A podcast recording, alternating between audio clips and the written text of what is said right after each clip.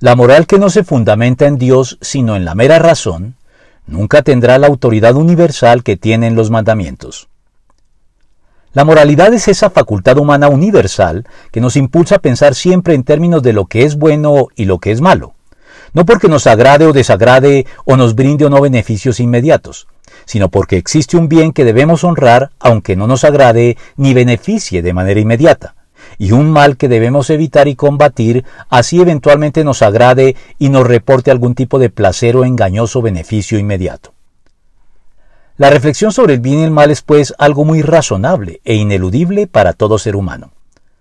Tanto así que existe un consenso entre todos los pueblos a lo largo de la historia sobre la maldad y la bondad de un buen número de acciones humanas, sin perjuicio de los desacuerdos que se puedan presentar alrededor de otro buen número de ellas.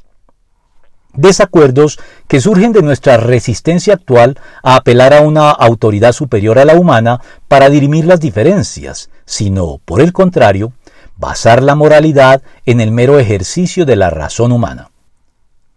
Porque si bien es cierto que la moralidad tiene un amplio sustento racional compartido por todos los hombres, también lo es que nuestra condición caída le imprime un sesgo a nuestra razón, que nos lleva a razonar mal y a terminar justificando lo que no puede ni debería justificarse si razonáramos siempre de manera correcta.